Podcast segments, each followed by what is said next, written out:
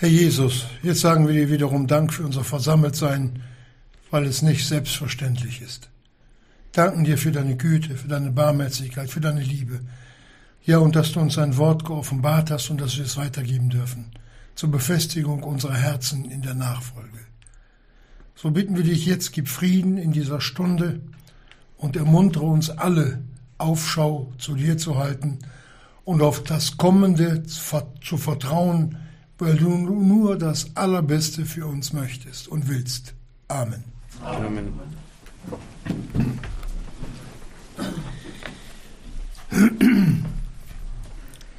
Wir schlagen auf 1. Thessalonicher Kapitel 3, die Verse 6 bis 13. Wir haben ja zur Gewohnheit gemacht, dass wir immer wieder rückwirkende Verse mit aufnehmen. Und wenn wir hier das Wort Gottes betrachten, Geschwister, dann geht es nicht darum, dass wir uns hier durch das Wort Gottes berieseln lassen wollen, sondern wir wollen es aufnehmen, darum sitzen wir hier.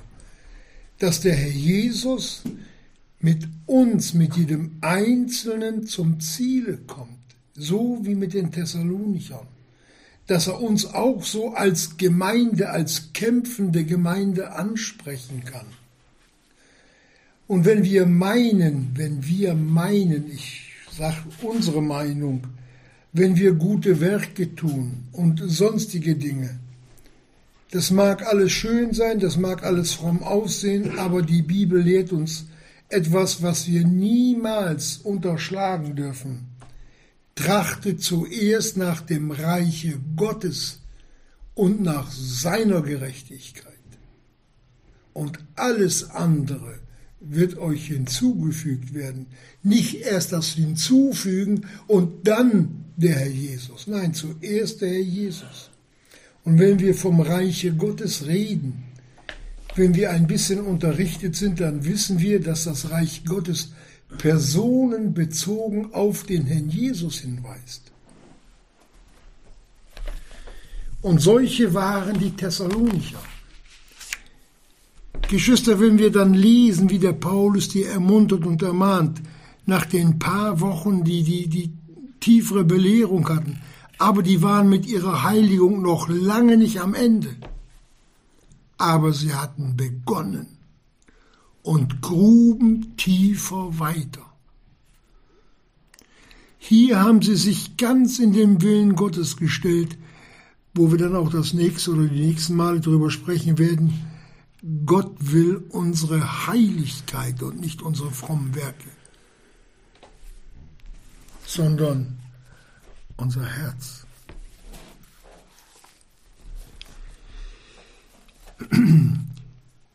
Da jetzt aber oder jetzt aber Timotheus von euch zu uns gekommen ist und uns die gute Botschaft von eurem Glauben und eurer Liebe verkündigt hat, und dass ihr uns alle Zeit im guten Andenken habt, indem euch sehr verlangt, uns zu sehen, gleich wie auch uns euch.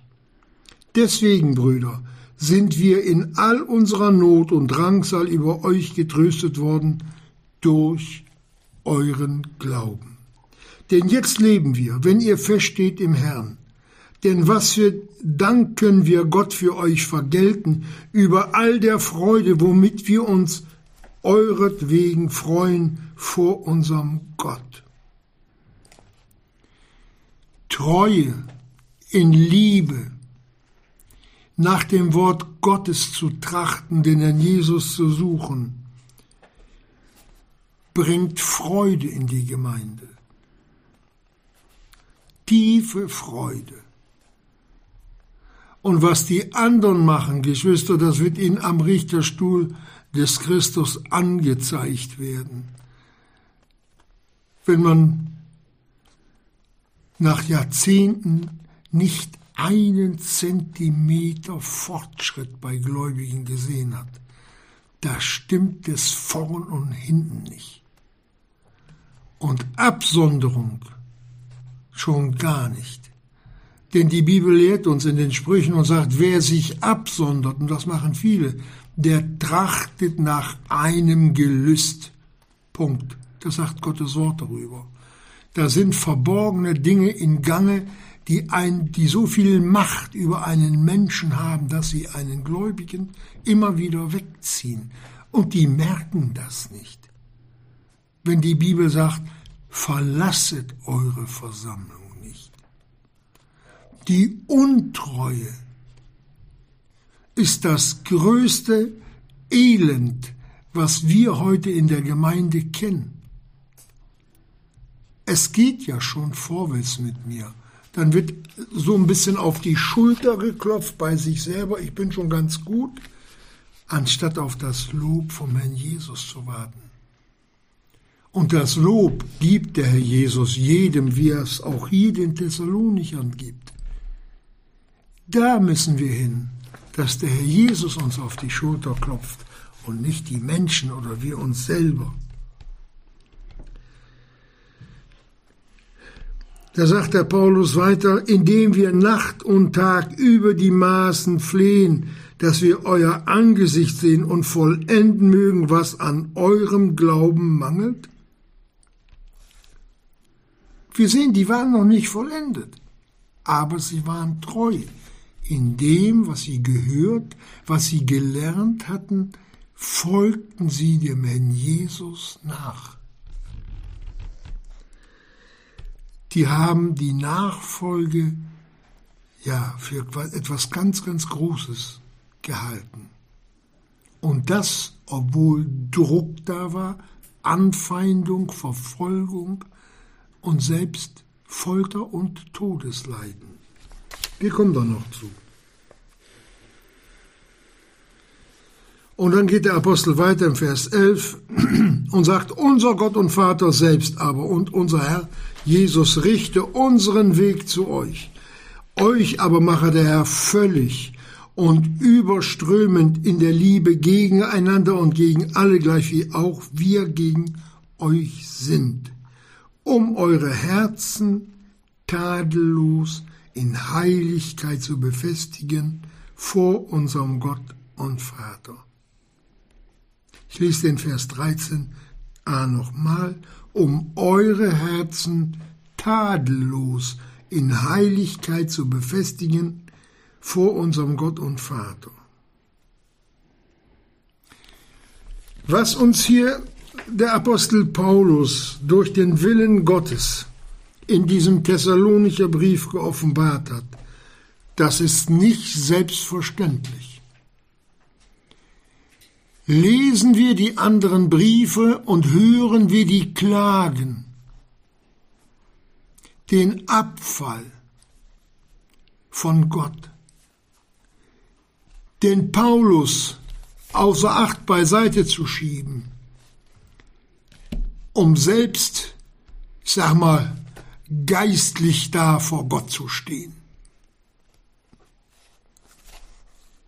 Solche haben sich selbst dem Untergang preisgegeben. Wir sehen, wo die Gemeinden geblieben sind. Und wenn wir dann lesen, dass der Apostel Paulus Petrus schon vor 2000 Jahren gesagt hat, es ist Zeit, dass das Gericht anfange am Hause Gottes.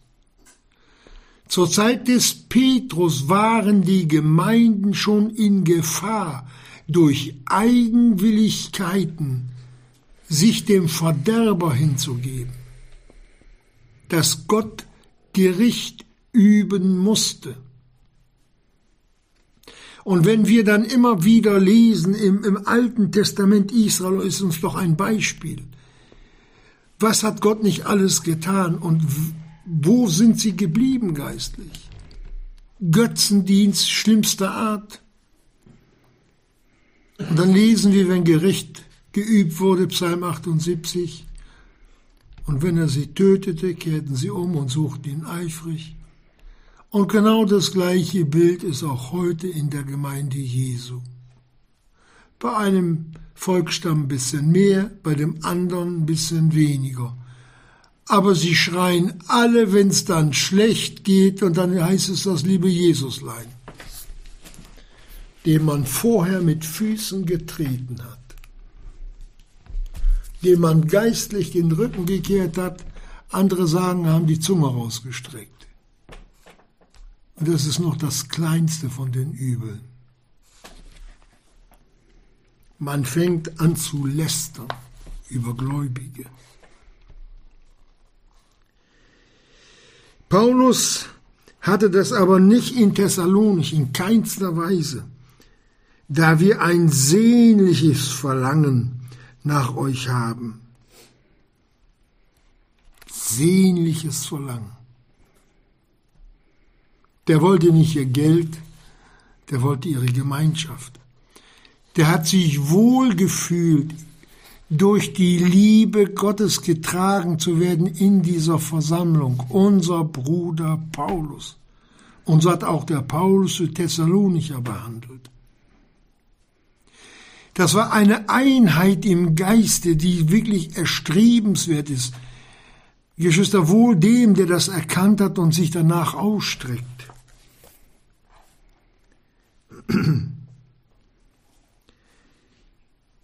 Und das hat der Paulus dann auch noch weiter geschrieben.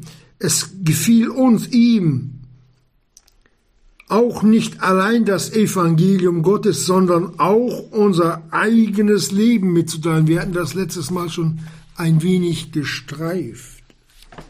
Und jetzt müssen wir fragen, was hat denn der Paulus mitgeteilt?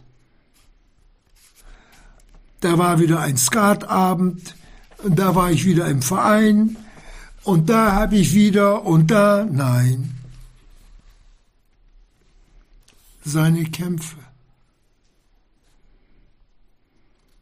seine Leiden, seine Siege mit dem Herrn Jesus.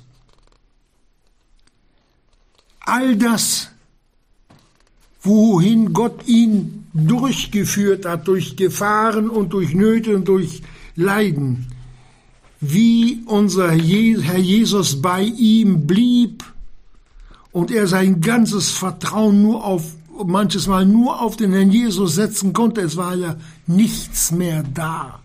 Denken wir doch nur noch an diese Schifffahrt, wo das Schiff untergegangen ist. 14 Tage kein Licht. Überlegt euch das mal, was der Apostel mitgemacht hat. Was hat er denn gesagt? Das war nicht, um die in Angst zu versetzen, sondern mutmachend. Das macht Mut. Ja, wenn unser Gott, nicht dein Gott, Paulus, wenn unser Gott so groß ist, dann versuchen wir es auch. 1. Petrus, lesen wir einmal. Kapitel 4, ab Vers 12. Geliebte, lasst euch das Feuer der Verfolgung unter euch, das euch zur Versuchung geschieht, nicht befremden, als begegne euch etwas Fremdes. Das hat der Petrus auch schon gesagt. Da hat der Paulus die darauf vorbereitet. Sondern insofern, insoweit ihr der Leiden des Christus teilhaftig seid, freut euch. Was hat er gesagt? Freut euch darüber. Ja, geht denn das? Wenn ich es glaube, geht es.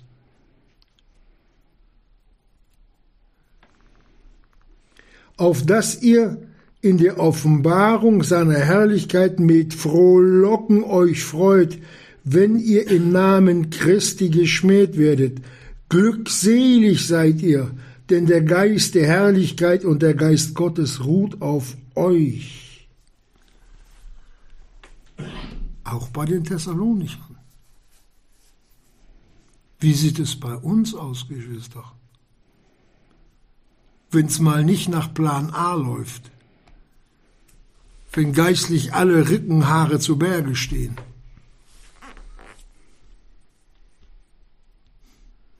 Wenn die Leber sagt, Adrenalin ausschütten, Faust in der Tasche ballen und oben ein freundliches Gesicht machen.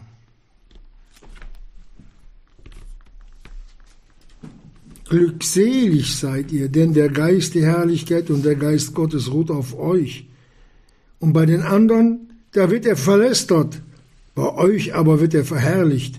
Und da sagt er, dass doch niemand von euch leide als Mörder oder Dieb oder Übeltäter oder als einer, der sich in fremde Sachen mischt.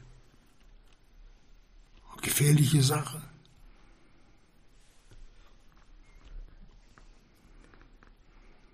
Wenn aber als Christ, so schäme er sich nicht, sondern verherrliche Gott in diesem Namen.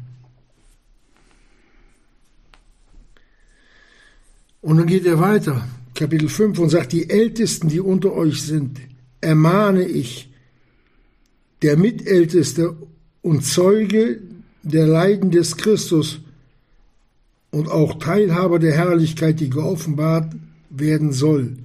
Hütet die Herde Gottes, die bei euch ist, indem ihr die Aufsicht nicht aus Zwang führet, sondern freiwillig, auch nicht um schändlichen Gewinns, sondern bereitwillig, nicht als sie da herrschen über ihre Besitztümer, sondern indem ihr Vorbilder der Herde seid. Vorbilder der Herde. Und das so ein Vorbild hatten die Thessalonicher. Das war der Paulus. Das war der Paulus. Und dann fordert er sie auf, ahmet ihren Glauben nach den Vorbildern. Und was haben die Thessalonicher gemacht? Auch da wollen wir nicht im Dunkeln stehen bleiben. Das wollen wir hören.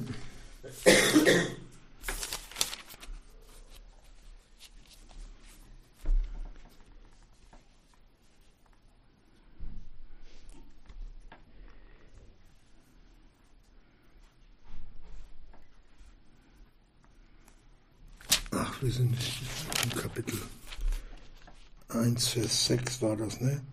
Da sagt der Paulus, schreibt den Thessalonichern, und ihr seid unsere Nachahmer geworden und des Herrn. Thessalonisch.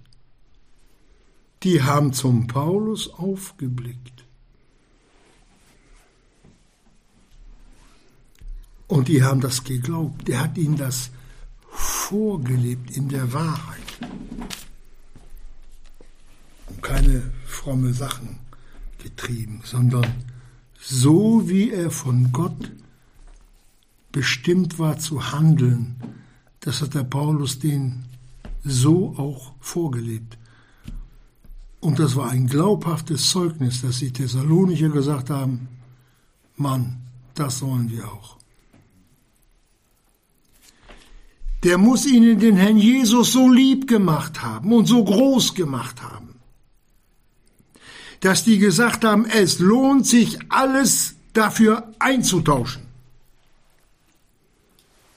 alles loszulassen, selbst das eigene Leben, wenn es nicht anders geht.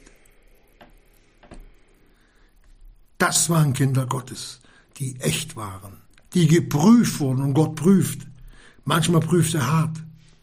Aber das wurde den Thessalonichern niemals zum Schaden. Die waren echt. Das, was echt ist an Glauben, das prüft Gott, auch die Liebe. Und ein, der Mangel an Liebe, auch bei uns, der ist, der ist so groß, der ist so gewaltig, Geschwister. Wenn wir das erahnen könnten, was, wie Gott uns beurteilt als Gemeinde, wir würden uns über uns selbst erschrecken.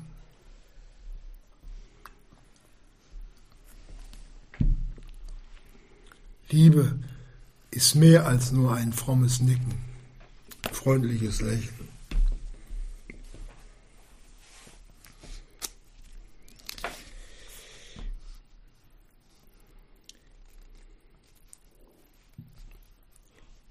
Jetzt wissen wir, was es heißt, eins sein im Herrn Jesus als Gemeinde. Im Heiligen Geist, im Gehorsam zum Worte Gottes.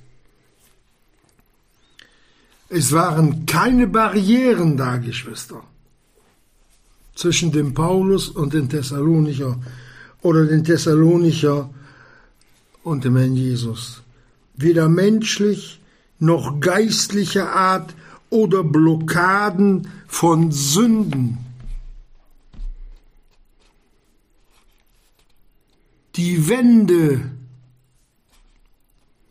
die trennenden Wände, die Sünden wurden eingeschlagen von den Thessalonichern. Die brachen zusammen die Festungen, die in ihnen waren.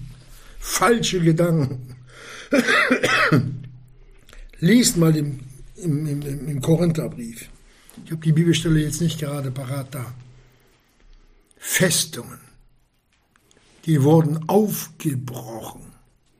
Geistliche die Werke des Teufels in den Thessalonichern wurden zerstört. Dazu ist der Sohn Gottes erschienen, um die Werke des Teufels zu zerstören, und die waren da fleißig dabei. Umsonst redet die Bibel nicht so.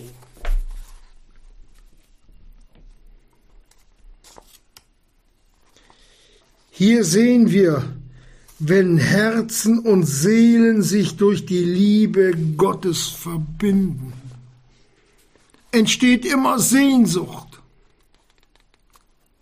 Das zieht sich an und lässt sich nicht los.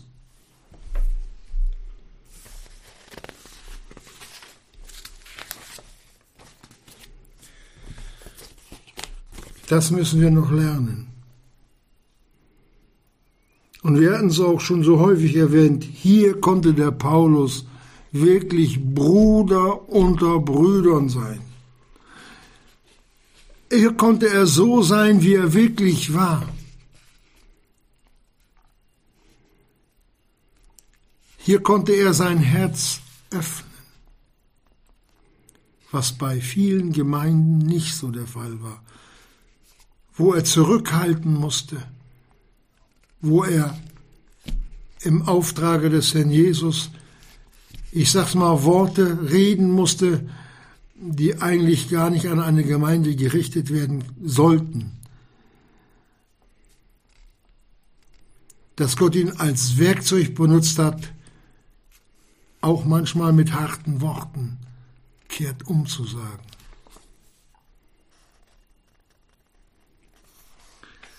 Was hatten die Thessalonicher uns voraus? Das müssen wir jetzt erstmal klären. Was hatten die anders als das Wort Gottes, was auch wir hier haben? Hat sich der Herr Jesus verändert? Oder ist der Heilige Geist kleiner geworden, geringschätzig? Ich denke nicht, weil die Bibel sagt, Gott verändert sich nicht. Dass uns doch der Herr Jesus das Licht gibt über unseren Unglauben, dass wir ihm viel zu wenig zutrauen. Und das kommt durch mangelnde Liebe. Dieses tiefe Vertrauen, mein Herr Jesus, mein Heiland, der mich so teuer erkauft hat. Steht doch geschrieben. Er, der doch seines Sohnes, Gott, der doch seines eigenen Sohnes nicht geschont, sondern ihn für uns alle hingegeben hat, wie wird er uns mit ihm oder in ihm auch nicht alles andere verkaufen? Nein, schenken. Schenken steht geschrieben. Mach doch die Hände auf. Gott liebt doch, er ist doch bereitwillig, der das Größte, das Liebste, das Teuerste, was er hatte, für uns in den Tod geschickt hat, der sollte uns dann in der Nachfolge nicht weiterhelfen?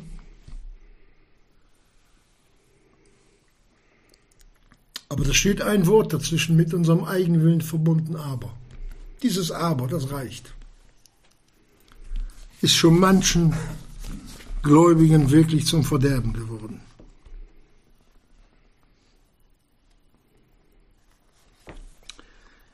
Dieses Einssein im Geiste, wie die Thessalonicher untereinander verkehrten,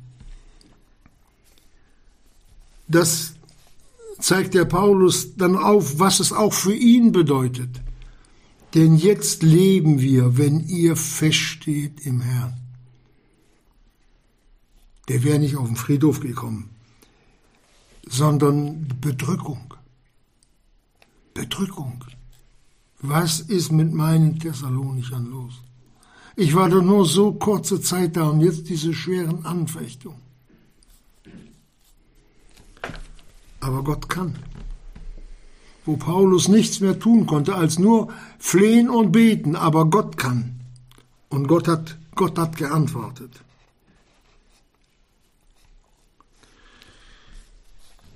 Im 1. Korintherbrief, Kapitel 9, 19 und folgende, da schreibt der Apostel Paulus, denn so wiewohl ich von allen frei bin, habe ich mich allen zum Sklaven gemacht. Nicht als Sklave des Herrn Jesus, dass er sich ein Gefangener Christi Jesu, sagt er.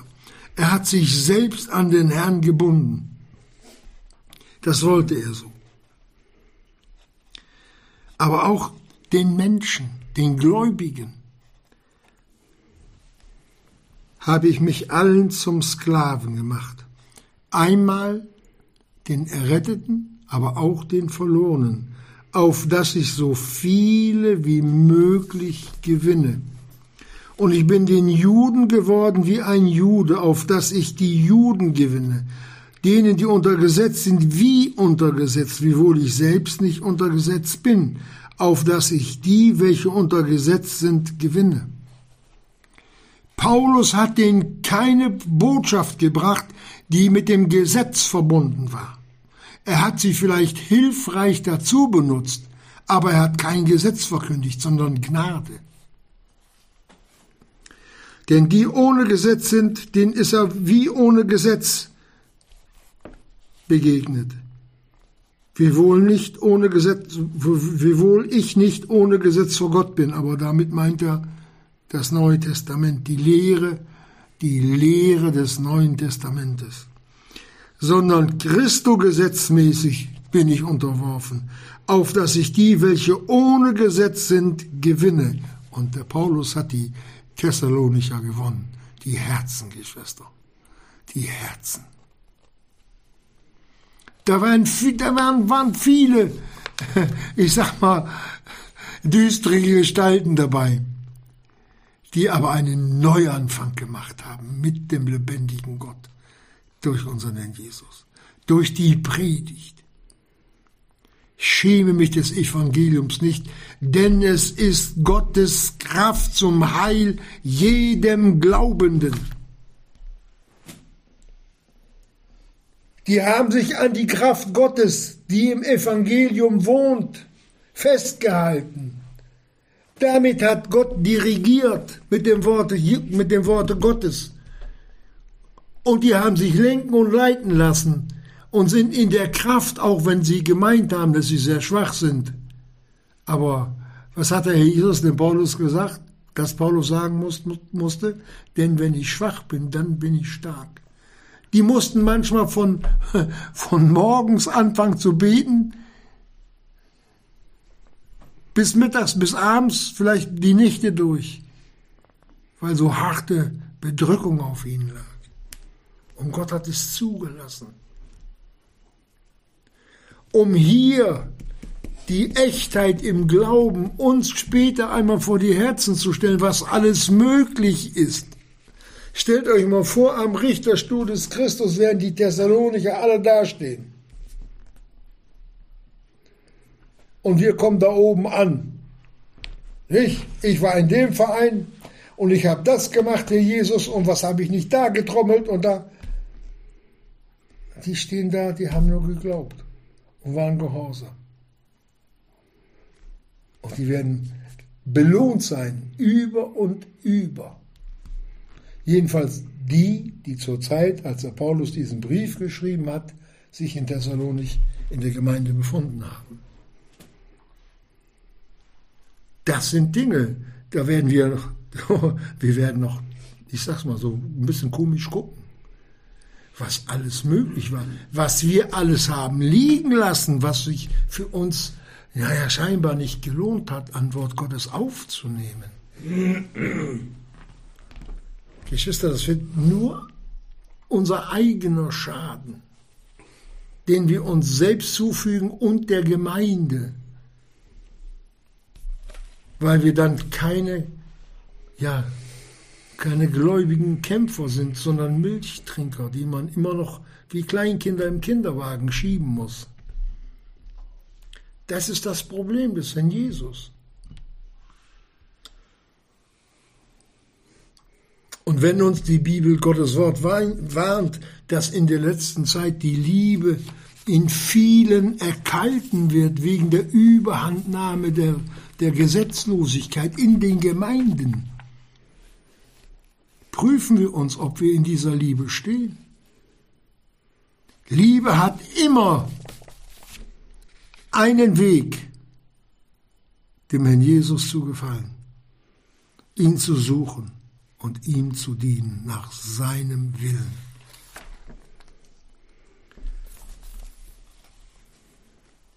Den Schwachen bin ich wie ein Schwacher geworden, auf dass ich die Schwachen gewinne. Ich bin allen alles geworden, auf dass ich auf alle Weise etliche errette. Ich tue aber alles um des Evangeliums willen, auf dass ich ihm mit ihm, das, auf, auf dass ich mit ihm teilhaben möge. Paulus konnte mittrauen. Paulus konnte mitleiden wie der Herr Jesus, der auch am Grab des Lazarus weinte. Und wie er Leid trug, als er rief, Jerusalem, Jerusalem, wie oft habe ich euch versucht zu versammeln, nicht? Denken wir an die, an die Henne, die ihre kleinen Küken oder ihre Flügel nimmt. Das muss Gott ihnen sagen, aber ihr habt nicht gewollt. Und genau das Gleiche Genau das Gleiche muss heute Gott in die Gemeinde hineinrufen. Aber ihr habt nicht gewollt, wie Gott es wollte.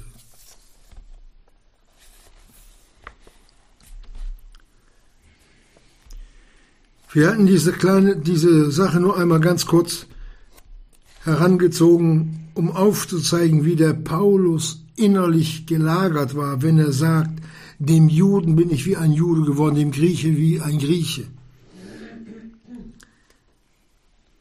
und wie er über die Juden denkt, Geschwister, dass er bereit war, ich habe das schon mal ein paar Mal wiederholt, durch einen Fluch von Christum getränkt zu sein, um in die Hölle zu gehen, wenn Israel sich dadurch hätte retten lassen, wäre Paulus für sie verloren gegangen.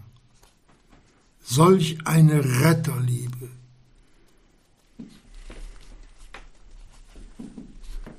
Wie steht es mit unserem Gebet für die Verlorenen? Haben wir immer ein Traktat bei uns?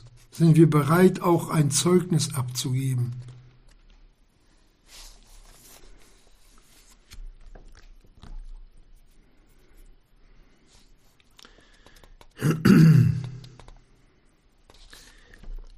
Deswegen, was Gottes Wort uns hier mitteilt, das sind keine leeren Worte, die der Apostel Paulus mal so eben so dahingeworfen hat. Das ist tiefgang, Geschwister, tiefgang. Paulus suchte die, diese ungetrübte Gemeinschaft für seine Thessalonicher mit dem Herrn Jesus, so wie er sie hatte.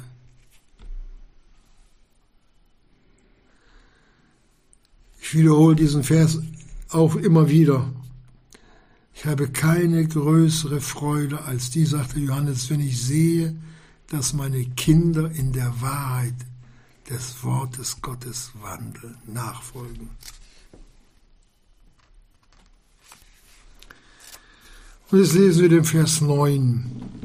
Denn was für Dank können wir Gott für euch vergelten über all die Freude, womit wir uns euretwegen freuen vor unserem Gott.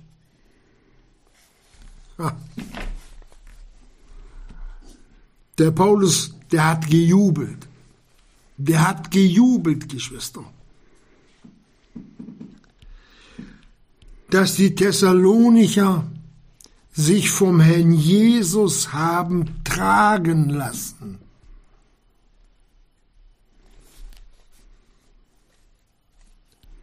Das waren keine Macher oder Vereinsbelastete. Die haben ihre ganze Hoffnung auf den Herrn Jesus geworfen. Und das hat den Paulus dermaßen berührt in seinem Herzen, in seiner Seele, indem wir sagte, Tag und Nacht über die Maßen flehen, dass wir euer Angesicht sehen.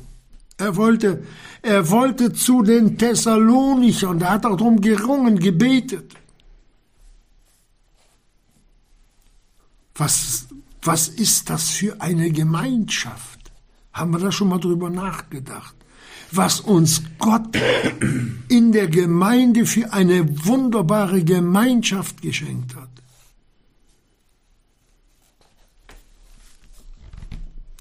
Aber manchmal scheint die Gemeinschaft so ein bisschen, ich sag mal, wie bei so einem alten Schrank vom Holzwurm durch Löcher durchbohrt sein. Er bröckelt manchmal so ein bisschen ab.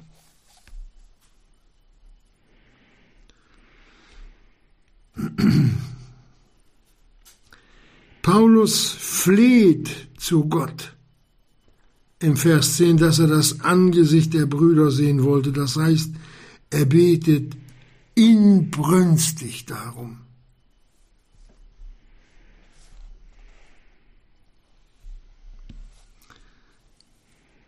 Hier sehen wir, dass der Paulus gelernt hat. Im Kapitel 2 da hatte der Paulus zweimal versucht zu kommen, nicht? Und dann sagte der Teufel, hat ihn verhindert.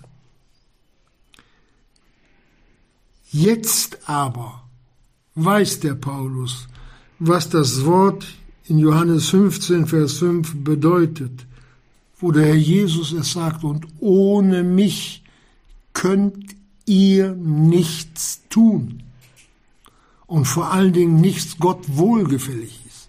Wenn wir es auch meinen, wo wir, egal wo wir was machen, es muss in Übereinstimmung mit dem Willen des Herrn Jesus sein.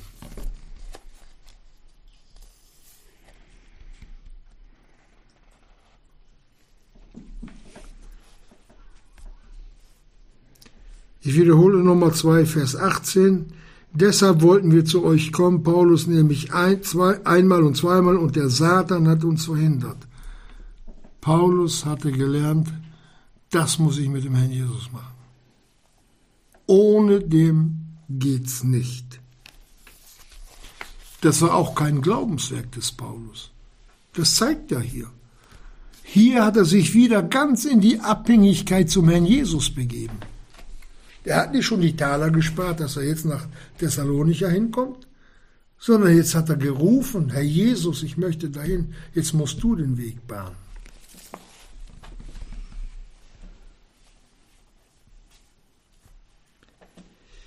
Jetzt sollte das mit dem Herrn Jesus vollbracht werden. Und das ist auch das, was wir im zweiten Korintherbrief über die Mazedonier lesen, das schreibt der Apostel Paulus 2. Korinther 8,5 und nicht wie wir hofften, sondern sie gaben sich selbst zuerst dem Herrn und uns durch Gottes Willen. Das ist das Richtige, um Gemeinschaft. Zuerst mit dem Herrn Jesus und dann zu den geliebten Brüdern aufzubauen. Paulus hatte gelernt, sich zuerst dem Herrn Jesus zu ergeben, um dann mit seiner Hilfe, mit der Hilfe des Herrn Jesus, das Angesicht der Mazedonier schauen zu dürfen. Und das auch aus gutem Grund. Und das teilt uns der Apostel Paulus auch mit. Es ist schön, dass die Bibel uns nicht im Dunkel stehen lässt. Wenn Gott Licht gibt, Geschwister, dann strahlt's. Dann kann ganz strahlend werden dieses Licht.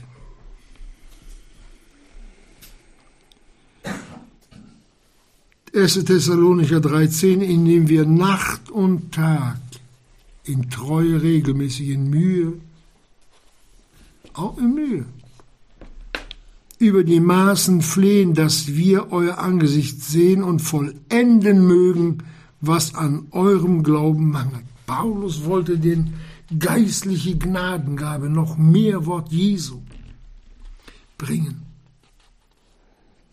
Das war, das war das war sein Leben. Das war, wenn man ein Kind, Glaubenskinder hat, dann kriegen die erst kleine nächste Fläschchen Milchtrinker, dann kommt mal so ein Zwieback und dann kommt feste Speise. Hartbrot, hartes Brot, Stück Fleisch, Stück Speck und Zwiebeln. Versteht ihr? Was Handfestes. Und da wollte der Paulus den so, weil er so viel hatte, das wollte der den alles bringen, alles bringen, bringen, bringen, geben, geben, geben. Den Herrn Jesus ihnen noch größer, noch lieber zu machen. Paulus wollte ihnen seinen Reichtum in Christo überlassen. Nämlich was für einen Schatz nicht nur die Thessalonicher im Worte Gottes haben, sondern auch wir. Das war ja auch der Dienst, zu dem der Paulus berufen war, wie er dem Timotheus 1, 2. Timotheus 1, 11 sagt, zu welchem ich bestellt worden bin als Herod und Apostel und Lehrer der Nationen. Paulus war übervoll mit Wort Gottes. Paulus war auch ein Prophet. Der konnte geben, der hat auch gegeben, über die Maßen, wenn er konnte.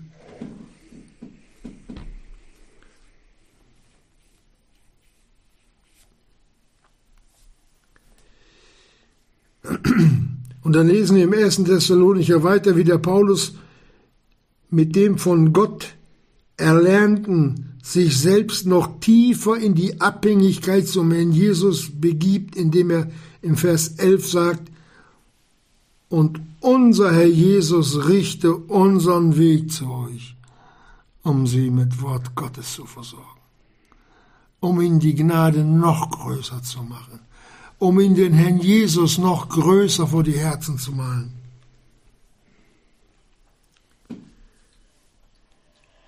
Hier sehen wir, was der Paulus gelernt hatte, nämlich auch hier im, im Gehorsam, im Dienst, ganz und gar auf den Herrn Jesus zu vertrauen. Der Herr Jesus war Vorbild für ihn. Was hatte der Herr Jesus vor seiner schweren Stunde? Doch den Gethsemane gesagt, dein Wille geschehe. Und das, das hat er auch dem Herrn Jesus gesagt, dein Wille geschehe.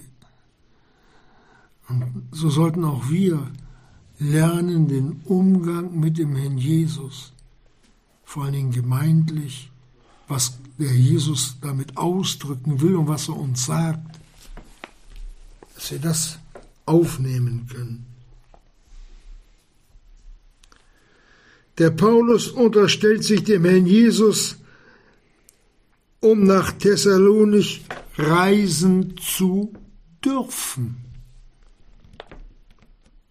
Ich gehe erst, Herr Jesus, wenn du mit mir das Okay, das Ja gegeben hast. Vorher gehe ich nicht.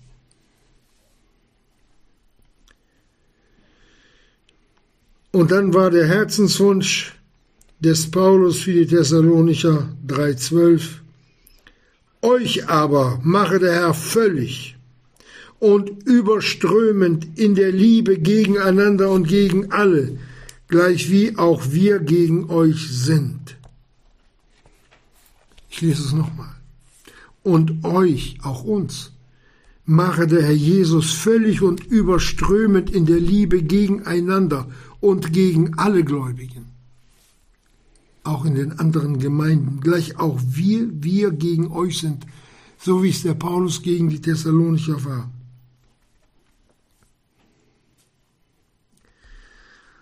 Warum hat der Paulus das so formuliert und was will uns der Herr Jesus damit sagen? Das lesen wir jetzt noch ganz kurz im Vers 13.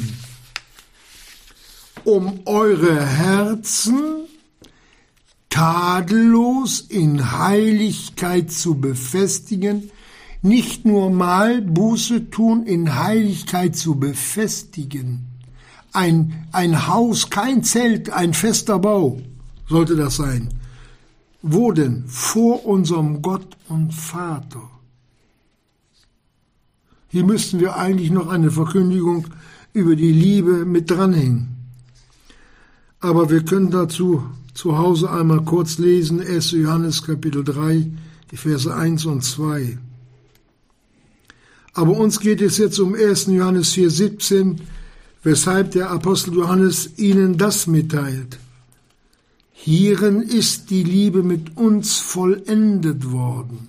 Also gibt es auch eine Liebe, die vollendet. Die, die, Liebe des Herrn Jesus sowieso, aber die Liebe Christi in uns vollendet.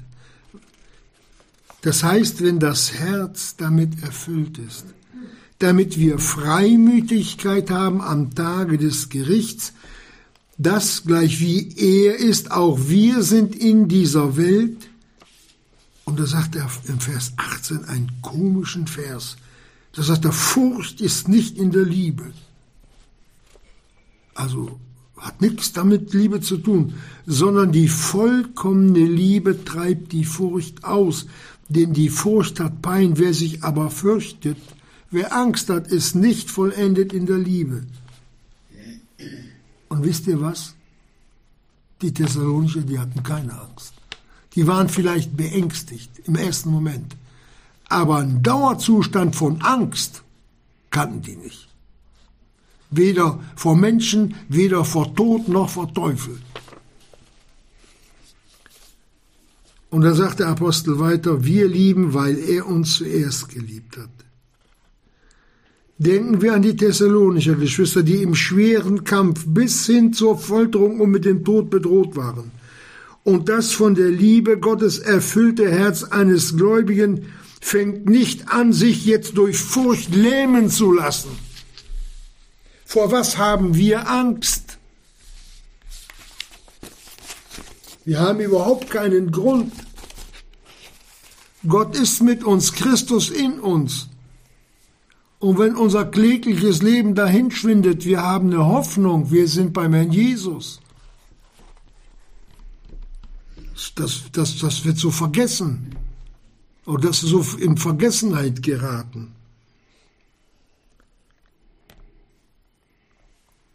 Hier sehen wir, was Theorie und was Praxis ist. Die Thessalonicher, das waren praxisbezogene Gläubige. Das waren keine Theoretiker. Und die haben das alles, was wir hier gehört haben, in der Praxis erlebt und ausgelebt. Nicht umsonst sagt uns die Schrift, nun aber bleibt, für die Thessalonicher wie auch für uns, Glaube, Hoffnung, Liebe. Diese drei. Die größte aber von ihnen ist die Liebe.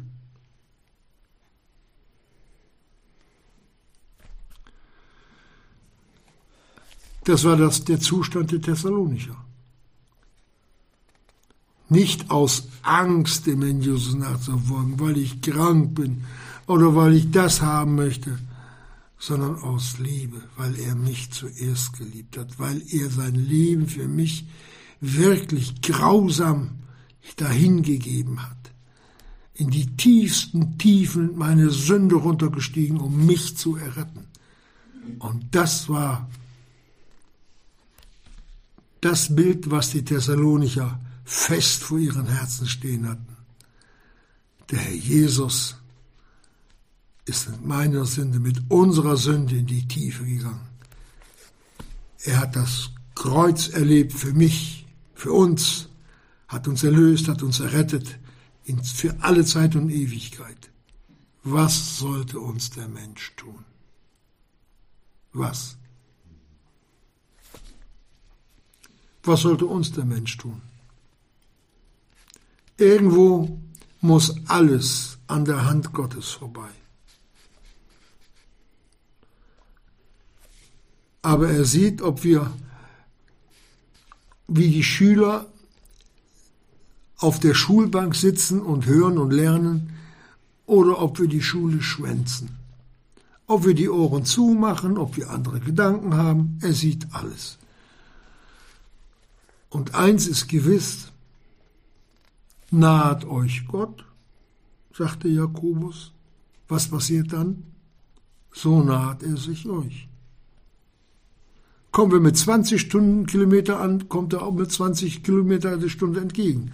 Kommen wir mit 200 Sachen an, kommt er uns mit 200 Sachen entgegen. Es liegt nicht am Herrn Jesus. Es liegt an uns. So wie auch hier bei den Thessalonichern. Da hat Gott keine Lieblinge. Ja, die Gemeinde hat dann um 5 Euro mehr lieb gehabt. Oder, nein, wir sind alle mit der gleichen Liebe geliebt, wir Kinder Gottes, wie auch der Herr Jesus vom himmlischen Vater geliebt ist. Nicht mehr und nicht weniger. Und ich denke, das reicht für alle Zeit und Ewigkeit. Amen.